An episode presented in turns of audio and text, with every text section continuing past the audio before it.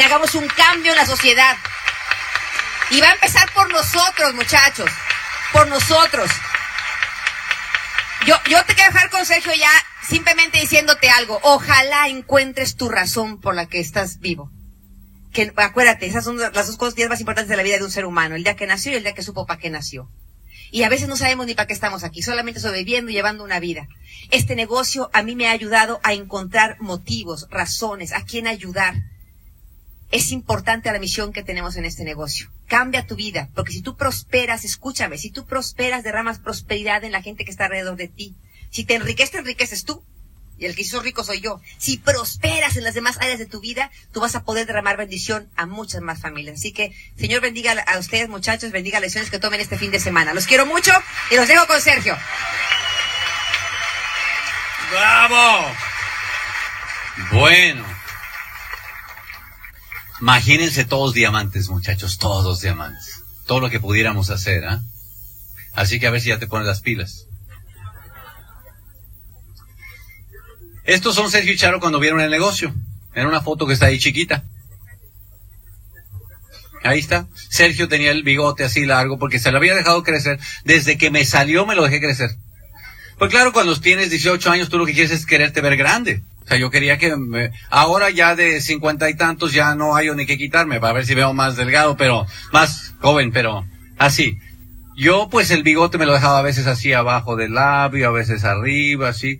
Le digo a la gente que parecía que me había comido un caballo y se me quedó la cola afuera, ¿verdad? Pero bueno. y ahí, esos éramos eh, Sergio Charo. Esta tablita que está ahí, que lo hay en todos los países, es la tabla que dice el promedio de ingresos de los profesionales, ¿cómo dicen? ¿Profesionales o profesionistas? Profesionales. En México decimos profesionistas. Bueno, de los profesionales.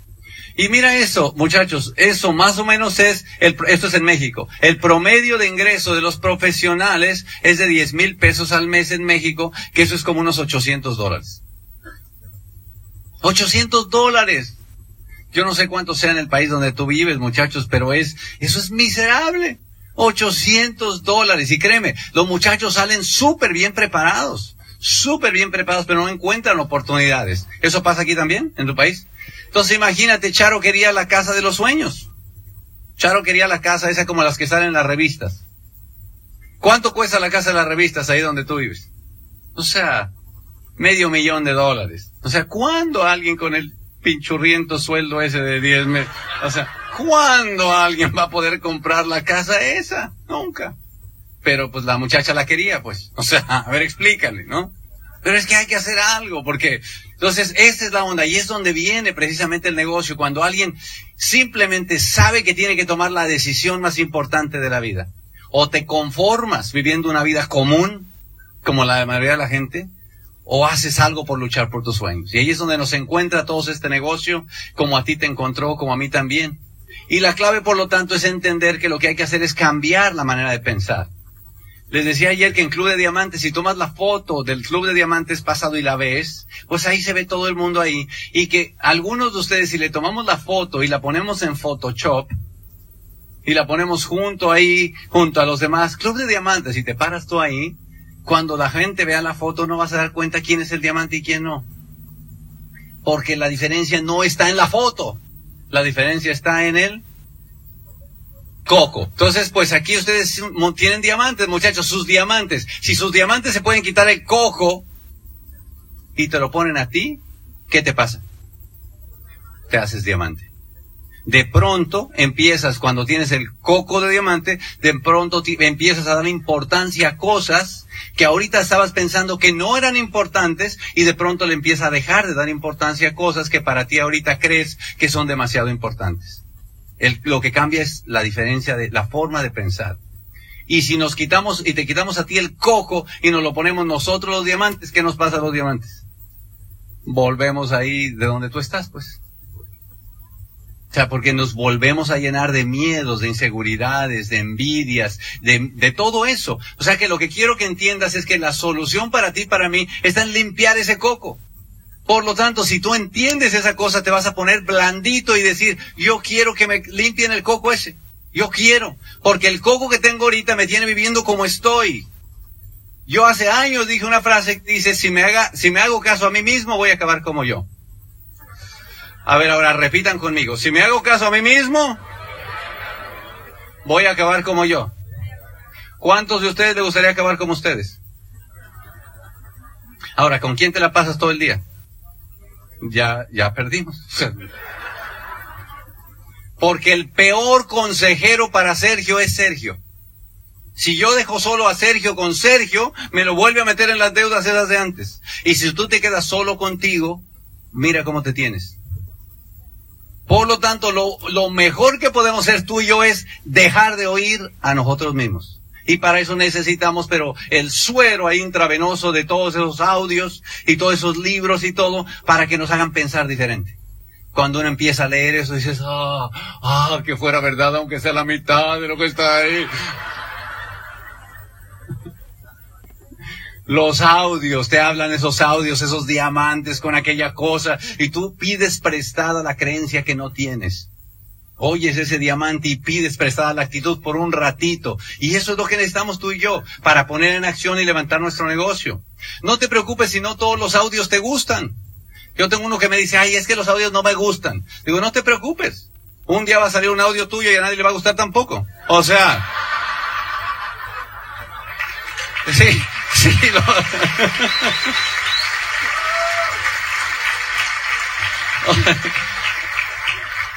No te preocupes por el audio, preocúpate por lo que está tratando de comunicar la persona. Lo hace lo mejor que puede. Si pudiera hacerlo mejor, lo haría mejor. Hay gente que no tiene educación y cuando no tiene educación, pues sale el audio y pues como decimos en México, se le chispan los ancinas. O sea, que tiene muy mala adicción, que dice todo muy mal dicho, entonces la gente muy culta se ofende. Y dice, ay, yo no voy a, abrir a oír a esa persona. Pues sí, pero esa persona es rica. O sea, no se te olvide la partecita esa de que es diamante, ¿verdad? Esa partecita, o sea, está tratando de comunicar lo mejor que puede un mensaje. Cuando tú estés en tu oportunidad lo harás igual. O sea, todos aprendemos de todos y nos ayudamos. Lo importante, muchachos, es que tú empieces otra vez, que empieces a recordar que el, donde nace todo es con un sueño. Y que si la gente llega a los niveles altos es porque tienen el sueño más grande. Y si la gente llega más rápido a los niveles es porque tienen el perro más bravo. Y si la gente tiene eso, es así de simple. Es así de sencillo.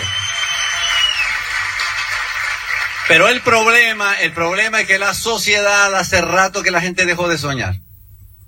Y yo me, esto me recuerda cuando yo era niño que, que yo me gustaba tanto montar porque yo nací en el campo. Y como nací en el campo, pues todas las historias mías son del campo. Entonces a mí me gustaba montar a caballo y a mí me gustaba montar los, los potros, esos potros salvajes que todavía no han sido montados, dos añitos, tres añitos, que están todos llenos de energía y yo los quería montar esos caballos. Entonces pues eh, un día eh, tenía un, había un potrero y me llevaron uno y me dijeron, a que no montas este y yo dije, a que sí lo monto. Y ahí viene el potro este que tenía un bozal y con trabajo lo podían. ¿Tú has visto los caballos es que nunca los han montado? Con trabajo los pueden contener. Trata, trata, trata todo nervioso y tal. Y ahí no lo podían ni contener. Lo sueltan al potrero y me dice, ahí va, ¡fum! Cerramos la puerta, este animal empieza a dar vueltas. Empieza a correr, empieza a agitar la crin, echaba patadas, ta, ta, ta, ta, y daba vuelta, vuelta, vuelta por donde yo estaba y se me quedaba viendo como diciendo, ¿quién es el que se quiere montar? Y él me veía, ¿a dónde me veía? A los ojos, porque los animales entienden lo que nosotros humanos apenas estamos entendiendo, que aunque tú digas lo que digas, la verdad se ve en los ojos. Los animales siempre ven a los ojos. Un perro se te acerca, tú le acercas y le dices, soy buena gente, soy buena gente, y se te queda viendo para ver si es cierto, ¿no? O sea, tú puedes decir lo que quieras. Porque con los ojos uno comunica la verdad. Muchos de ustedes dan los planes solamente con la boca. Y la gente te ve a los ojos.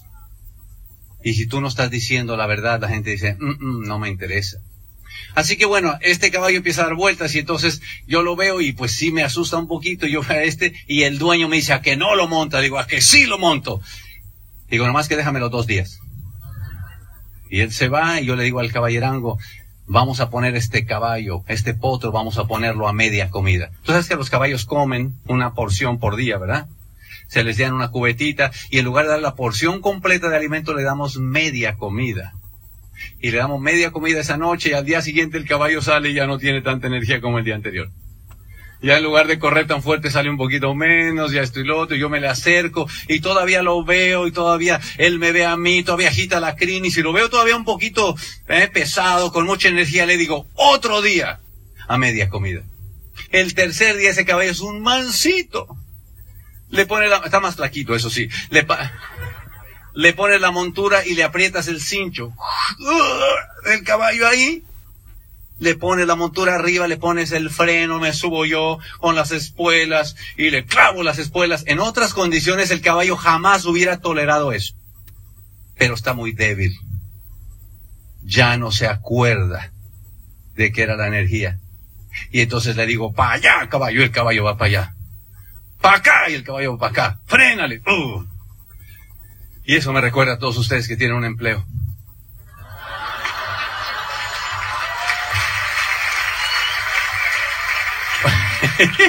Porque yo también tuve un empleo un día. Cuando me gradué de la Universidad de Ingeniería Química 7983, entré a trabajar Industria Automotriz Cryers de México. Apliqué, aplicamos un montón, me dieron el empleo, ingeniero de procesos. ¿A qué hora hay que entrar a trabajar? A las 6 de la mañana. Pero si es tu primer día del empleo soñado, ¿a qué hora llegas? Ah, todavía te acuerdas. Llegué tempranito por si acaso va a encontrar lugar. Oh, oh, ahí, cinco y cuarto, cinco y veinte, sí, formadito. Daba vuelta en el potrero. Llego a trabajar, me reporto, jefe, listo, ¿qué hay que hacer? Tal, su trabajo es hacer esto, esto y lo otro. Sí, no, no importa, ta, ta, yo llego y lo empiezo a hacer con toda la fuerza, termino, ya acabé, jefe, ¿qué más hago? ¿Qué más hago? Otra cosa. Yo me iba y el patrón le dijo al otro, póngame a este aquí a media comida.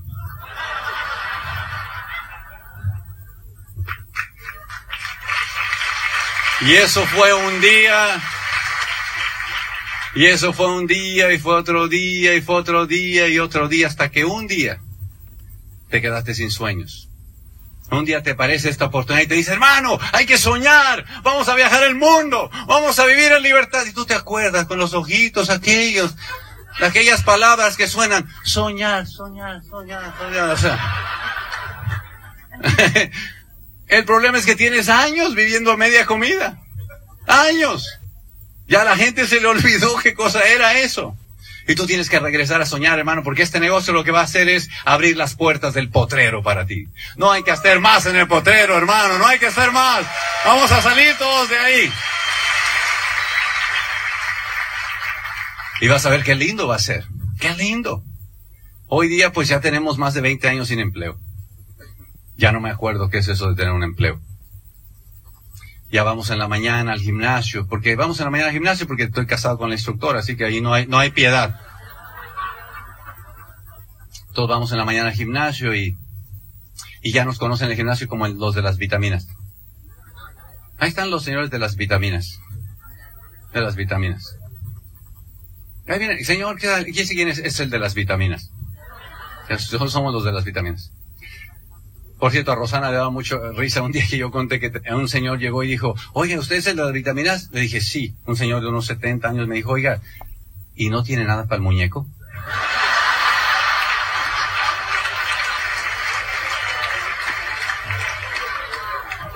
Yo pensé, este seguro que es ventrilo o algo por el estilo.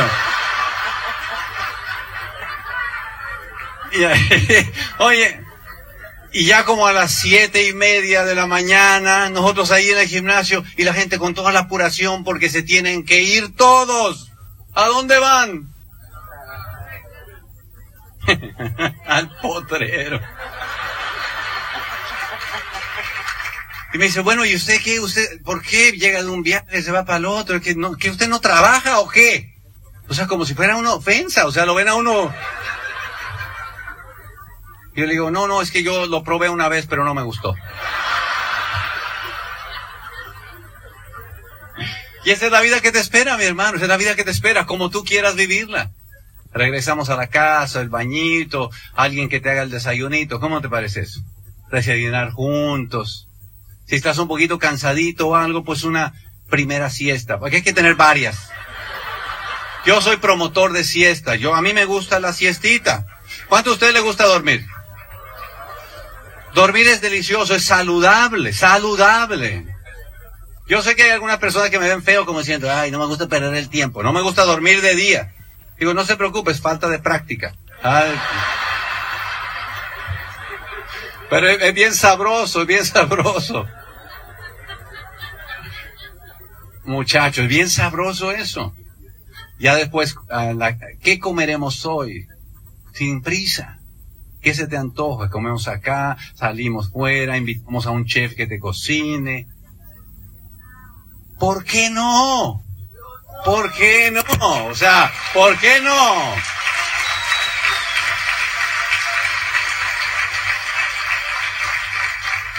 Pero para hacer el negocio, por lo tanto, pues de donde tú estás, a invitar al chef, hay que hacer unos planes, ¿me entiendes? O sea,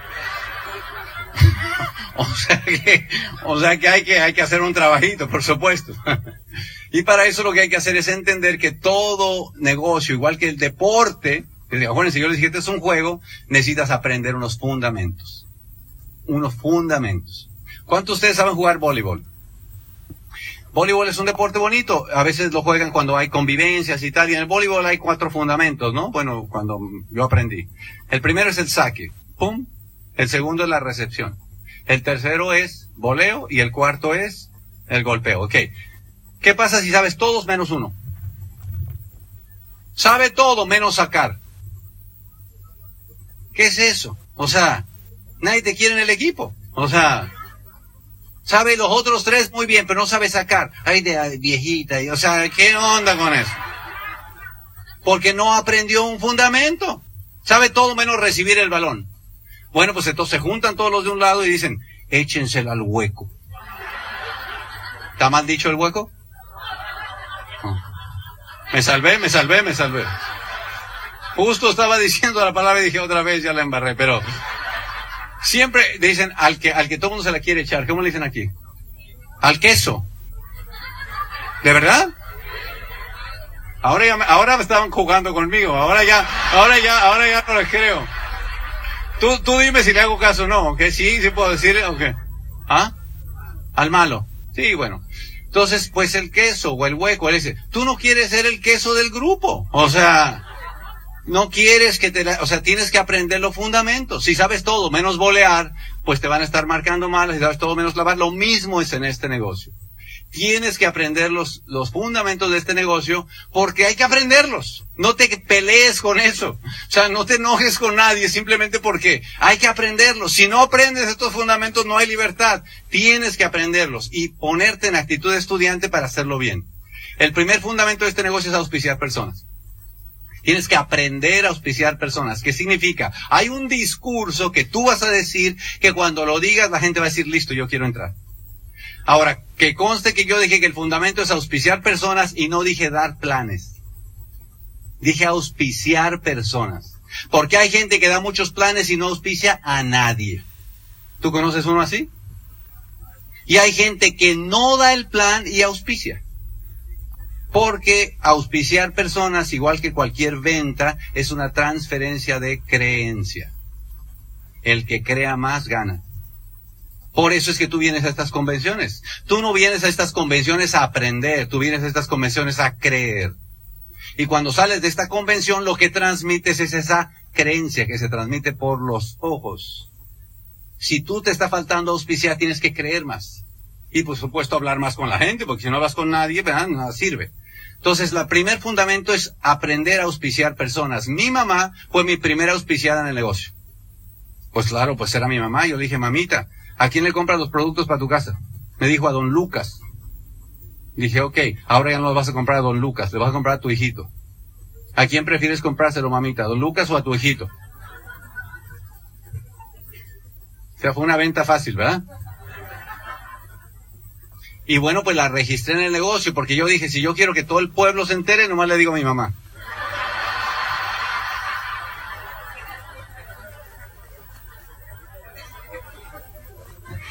Ay, mamita. Pero ¿sabes qué? También fue nuestra primer platino. ¿Ah? ¿Qué tal? Ah, buenísimo. Y ella- o sea que el, o sea que el plan que ella daba no se parece al plan que yo doy, no se parece al plan que da Charo, no se parece al plan de tus diamantes. El plan tiene que ser el tuyo. Y cuando es el tuyo, es la creencia tuya la que la otra gente ve y es lo que lee y tú tienes que aprender a hacer eso. Aprender, hermano, aprender. Eres tímido. Buenísimo. Dile a la gente que eres tímido. ¿Sabes qué? Tú me conoces, yo nunca he hecho nada que tiene que hablar con gente. Me estoy muriendo de miedo a hablar contigo. Pero creo en este negocio. Déjame contarte de qué es. Esa gente de inmediato va a sentir que conecta con un ser humano. Hagan eso, muchachos. Aprende a conectar con otro ser humano. Desde esa historia tuya, desde donde tú estás transmitiendo lo que ves para que la gente se auspicie. El segundo fundamento se llama mover volumen. Como puedes ver en la gráfica, hasta esas niñas aprendieron el básico de mover volumen en cualquier negocio. Están vendiendo la limonada, claro, se están consumiendo la mercancía, pero... pero entienden que si en un negocio de volumen, de distribución no se mueve volumen, pues no hay negocio. Tienes que aprender eso. Yo sé que hay gente que dice, ay, pero es que a mí no me gusta vender. Hermano, o sea, fregado y luego con estatus. O sea, no te pongas los moños, mi hermano. O sea, eso se llama aprender. Aprender. Todo se aprende. ¿Cuántos de ustedes aquí no saben vender productos? No saben todavía. Levánteme la mano con honestidad. Ok. No se preocupen. Aprenda. No te vas a perder el diamante nomás por no aprender eso. Cuando fuiste a la escuela no todas las materias te gustaban. Pues tú dijiste, no me gradúo porque no me gusta esta. O sea, ¿qué es eso? O sea, tú la apruebas como sea, hasta de panzazo, de panzazo dicen. La apruebas y ya, igual acá. No, no se trata de que te conviertas en un vendedor. Se trata de que aprendas a tener 10 o 20 clientecitos. ¿Por qué? Porque lo vas a tener que enseñar. Y como lo vas a tener que enseñar, lo tienes que aprender para poder hacer. Es un fundamento del negocio. Además, los productos son buenísimos. Buenísimos. Lo único que tienes que hacer es mostrarlo. Nosotros vamos a muchos lugares y solamente cuando la gente ve el producto ya lo quiere comprar y todavía le decimos, "Shh, espérese que todavía ni le doy la plática. O sea, increíble. Me pasó algo curioso en la casa de una brasileña, pero un día les cuento porque no hay mucho tiempo. La tercera, es que ya vi, ya me están haciendo señas obscenas. ¿Ustedes no ven esta pantalla que está aquí? A uno le hacen señas obscenas desde acá, así, feo. El tercer fundamento del negocio se llama llevar personas a los eventos. Así que una vez más, mira, mira esa gente cómo está ahí. Entendieron el tercer fundamento de este negocio, que es llevar personas a los eventos. Y este grupo se sacó 10 en esa materia. Vamos a otro aplauso para eso. Llevar personas a los eventos. Esta, esto queda en secreto entre ustedes y yo, nadie sabe, ¿ok? Este fue el secreto de Charo y mío para llegar a diamante en dos años. Es llevar personas a los eventos. Yo voy a mi primera convención, como la que ustedes vinieron acá, y yo quería hablar, quería hablar, ah, quería hablar con el diamante. Yo quiero hablar, pero con el diamante. Los demás no me van a enseñar nada. Yo quiero el diamante. Yo quiero el diamante. ¿Conoces un payaso que hable así? Ese era yo. Yo quiero con el diamante. Yo quiero...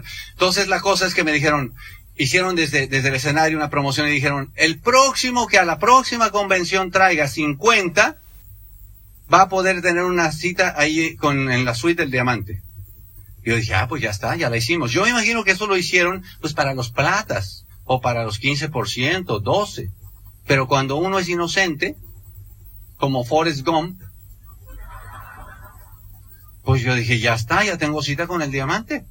Entonces llego a la casa ah, de, de, de ahí de, de Atlanta, a Tenancingo, y le digo a Charo, mi vida ya la hicimos, nos va a recibir el diamante. Y de verdad, digo, sí. Lo único que tenemos que llevar es, hacer es llevar 50 a la próxima. Me dice, ¿50? Le digo, 50. ¿Y a dónde es? Le digo, a Miami. Mi madre, pero son muchos. Le digo, no, no son muchos. Ya nomás 48, porque ya vamos dos. Oye, así fue, así fue, te estoy contando tal y como fue. Yo me hice una hojita que decía 50, 48, 47, 46. Fuma así.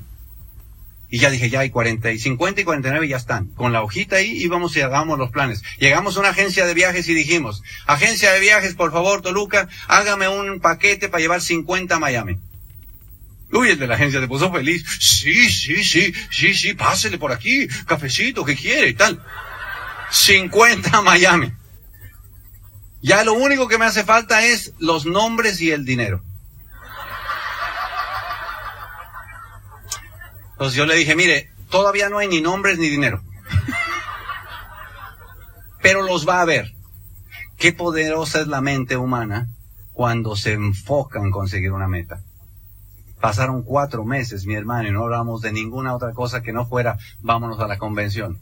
Porque yo quería hablar con el diamante. A la siguiente convención, de una a la próxima convención, ¿cuánta gente crees que llevamos? 50 y teníamos a los 50 sentados ahí y yo no sabía este fundamento del negocio, yo no sabía lo potente de esa palanca, no tenía ni idea. Era ingenuo, nomás lo había hecho por hablar con el diamante, por hacer unas preguntas. Pero cuando 50 estaban allá, y 50 vieron toda esta motivación, toda esta energía, todo tal, nos tocó una convención en la que subía un nuevo diamante. Y te imaginas tú la fuerza de la energía cuando hay un nuevo diamante que va calificando. El nuevo diamante se llamaban Luis y Cristina Costa.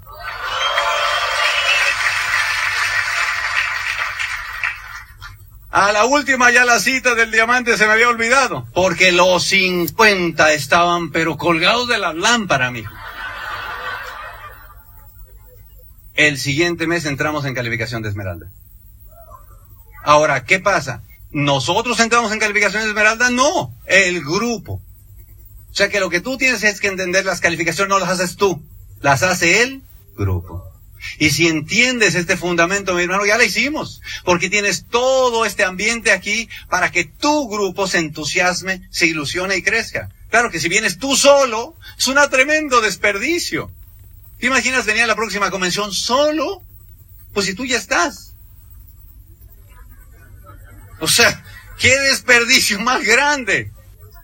Lo que tú quieres es traerte otros para que salgan con esa energía a hacer las cosas, ¿me entienden? Fundamento número tres del negocio, aprenda a llevar gente al negocio. Una cuarta cosa de, de, de, este negocio es que tienes que aprender que hay que subir mucho la frecuencia de lo que estás pensando hacer.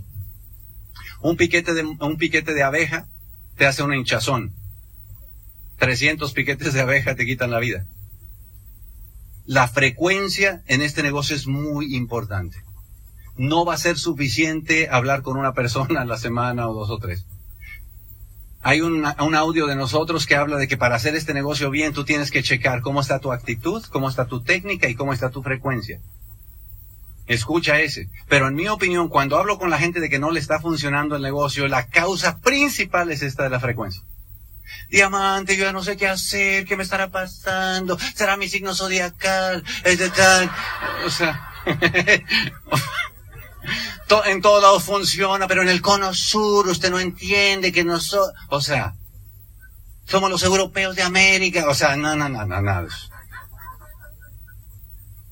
Le digo que es verdad, o sea, si estás trabajando muy duro y no te está funcionando, algo está pasando. A ver, muéstrame la agenda de lo que hiciste el mes pasado. Empecemos por ahí, vamos a ver si encontramos algún tip. Desgraciado, estudió como 20 planecitos del mes pasado. Le digo, ok, ¿cuánto te tomas en dar un plan? Y dice, no, no, es que ahora ya se dan cortos porque usted sabe que ya la gente se aburre. Ok, ¿cuánto tiempo te tomas? Unos 20 minutitos.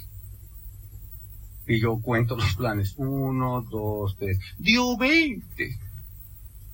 O sea, tú me estás diciendo a mí que trabajaste 20 veces 20 minutos. El mes pasado.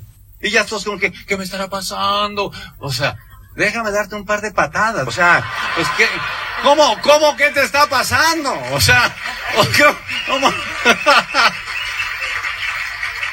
Con ese nivel de frecuencia no tienes ni derecho, estás frustrado. O sea, no hay ni derecho. Entonces, lo primero que tienes que hacer para ver qué te está fallando es, ¿cómo está tu frecuencia? Porque tienes que elevar la frecuencia hasta un punto en de que de verdad practicando. Hay un audio que se grabó muy al principio de nosotros que ya no volvió a salir nunca, que se llamó Los primeros 200 planes son de práctica. Porque yo creo profundamente en eso. Yo creo que a todo mundo aquí no le deberían dar el número de licencia de IBO hasta que diera por lo menos 200 planes.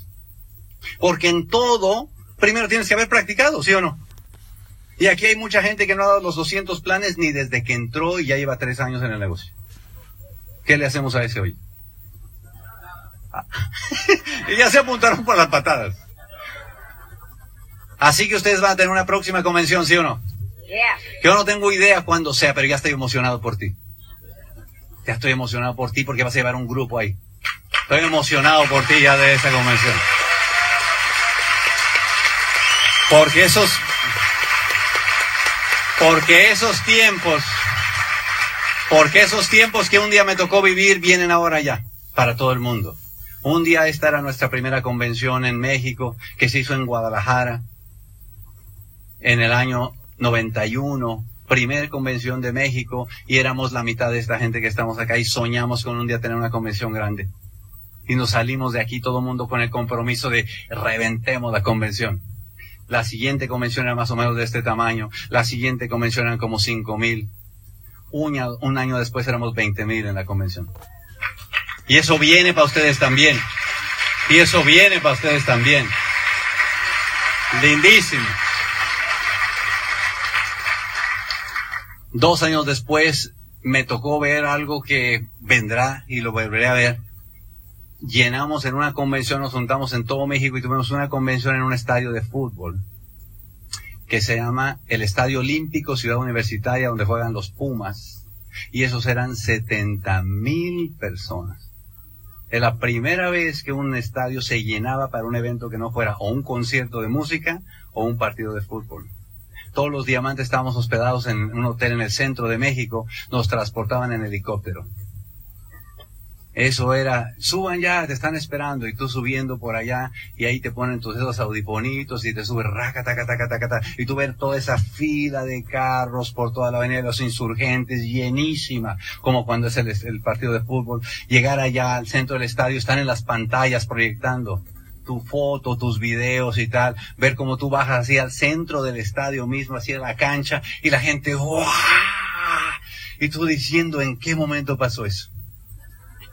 Sergio y Charo de Tenancingo, un pueblo bicicletero que si en el, ni en el mapa aparece. 70 mil personas. ¿Tú te imaginas eso va a pasar para ti también un día? Eso viene ya también para Argentina, para Chile, para Uruguay, para América entera. Pero eso viene ya. Entonces yo quiero, yo quiero terminar contarte algo muy rápido y esta es una historia que, que leí o, o escuché, ya ni sé qué dónde la hice, pero en los Estados Unidos, en el estado de límite de California con Nevada, hay un lugar que se llama el Valle de la Muerte. El Valle de la Muerte se llama así porque es el lugar más seco de todo el país. Ahí no hay nada, absolutamente nada. Como un desierto, desierto. Entonces el Valle de la Muerte, pues eh, el, llueve muy poquito, casi nada. Y un día, en una, en un invierno, año 2004, 2005, algo así, llovió. Llovió. Una cosa increíble, no mucho, pero llovió un poquito. La primavera del año siguiente, el valle se cubrió de flores. Lo cual demostraba que el valle no estaba muerto, que allá había vida, que lo único que hacía falta eran las condiciones perfectas para que esa vida que estaba ahí adentro floreciera. Todos ustedes que vienen a esta convención, muchachos que pensaron que en tu vida no tenía sentido, que a nadie le iba a importar, que ibas a morir para siempre, como cualquier persona común. Tú creíste que no tenías vida. Estás en una convención. Las condiciones están dadas. Este fin de semana tomarás decisión y vas a florecer, porque tú vas a ser diamante muy pronto para el mundo. Gracias a todos.